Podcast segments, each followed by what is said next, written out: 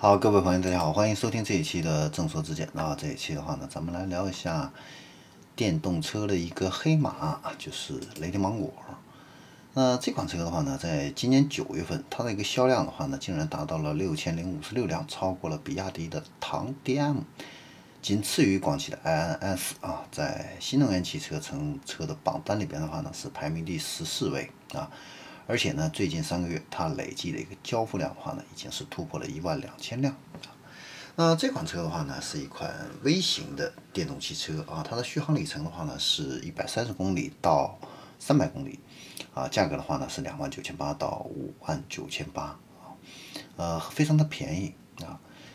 那这个车啊，它是什么来头？我们也给大家解析一下啊。雷凌汽车的话呢，它是二零零八年创立的。早期的话呢，它是做电动自行车、摩托车起家，后来呢，逐渐过渡到三轮、四轮的这个低速的电动车。我们都知道，过去这几年的话呢，这个低速电动车啊，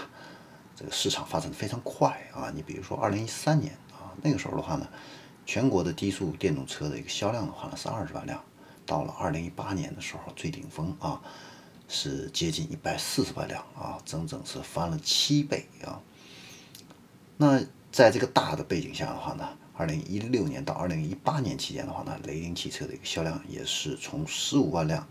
到二十一万辆，再到二十八万辆，市场份额的话呢，一度是超过了百分之三十啊，在低速电动车里边，它是一个绝对的王者啊。但是呢，到了二零一八年啊，这个市场风向就变了啊，工信部、发改委总共是六个部委。联合印发了这个加强低速电动车的一个管理通知啊，开始严禁新增低速电动车的一个产能，而且呢也对低速电动车加强了这样的一个规范管理，所以呢这个市场呢就开始面临这个萎缩。所以雷凌汽车的话呢反应也非常快啊，开始进行一个转型。它在二零一八年呢就全资收购了陕西的秦星汽车，获得了新能源商用车的一个生产资质。然后，二零一九年又花了十四个亿收购了川崎野马，获得了新能源及传统能源乘用车和客车的一个生产资质。那虽然他获得了这个资质，然后也推出了一些新车啊，是在二零一九年啊。那这个新车的话呢？叫 i 家族啊，就有点类似宝马的那个 i 家族一样啊。它起的这个名字的话呢，叫雷丁的 i 三、i 五和 i 九。但是呢，这个理想很丰满啊，这个现实很骨感。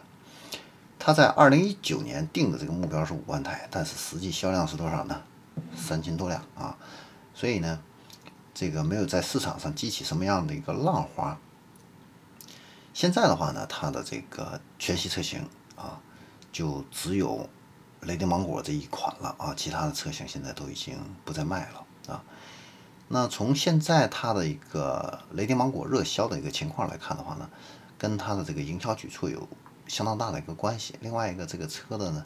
这个外形设计还有内饰确实也有这样的一些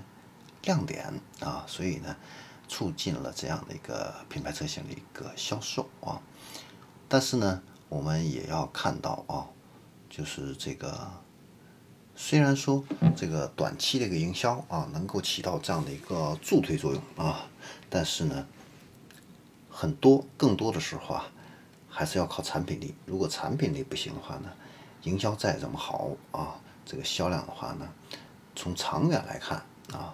还是。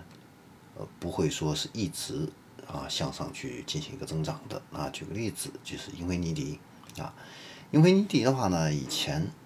曾经是参加了这个《爸爸去哪儿》快速窜红啊。这个节目的话呢，当时是在二零一三年首播啊。然后明星家庭座驾这个 SUV 啊，英菲尼迪的 G GX 啊，当年呢就卖了三千三百辆啊。其中呢，十二月份这个销量的话呢，创了上市以来的一个最高纪录啊，环比增幅呢达到了百分之十七啊。那同时的话呢，二零一三年，英菲尼迪品牌的话呢，在中国的一个销量的话呢，也是同比增长了百分之五十四啊。但是呢，在这个二零一五年，长安马自达 CX 五跟这个爸爸去哪儿进行一个合作之后啊，这个英菲尼迪的这个销量的话呢，也开始啊持续放缓啊。到了二零一六年啊，它的这个销量增长的话呢，就只有百分之三了。那二零一七年的话呢，虽然它的这个销量增长了百分之十六啊，但是啊，它的这个总量的话呢。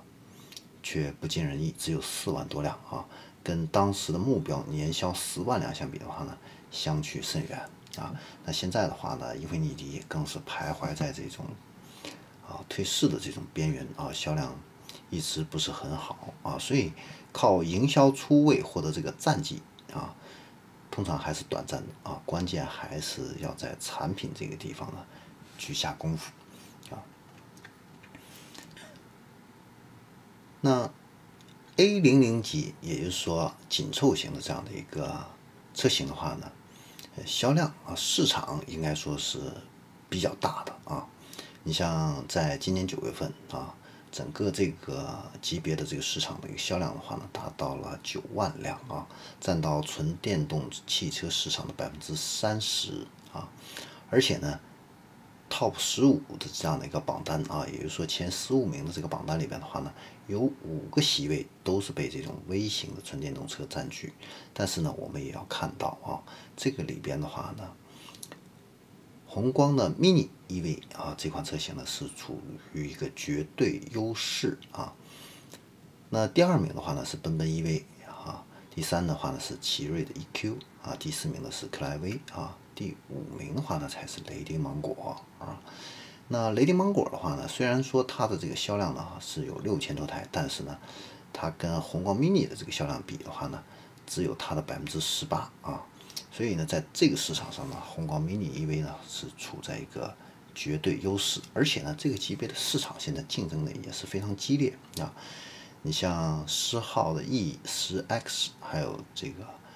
御捷新能源旗下的这个朋克美美相继上市，然后还有奇瑞的 QQ 冰激凌、东风风光的 mini EV 啊，这些车型的话呢，都是跟雷丁芒果还有宏光 mini 价位相似、续航相似，外观的话呢也都是非常出彩。所以呢，这个市场的话呢，啊，也并不是一片蓝海啊，很多传统的车企都看到，而且也都开始重视这个市场啊。那雷丁芒果的话呢，其实也是面临着这样的一些啊成熟的造车企业这样的一个降维打击，所以后续的这个挑战的话呢，应该说是还是不小的啊。现在来说的话呢，雷电芒果它的这个体验馆呢是总共是有五百多家啊，到今年年底的话呢，可能会达到一千多家。这个网络啊，它铺的倒是非常的快啊，但是未来啊，它的这个。后续的这样的一个产品啊，是不是能够跟得上啊？产品力啊怎么样啊？这个呢都是决定它后来的未来的这样的一个发展啊。好，那我们关于雷丁汽车的话呢，今天呢就给大家分析到这里，我们下期再见。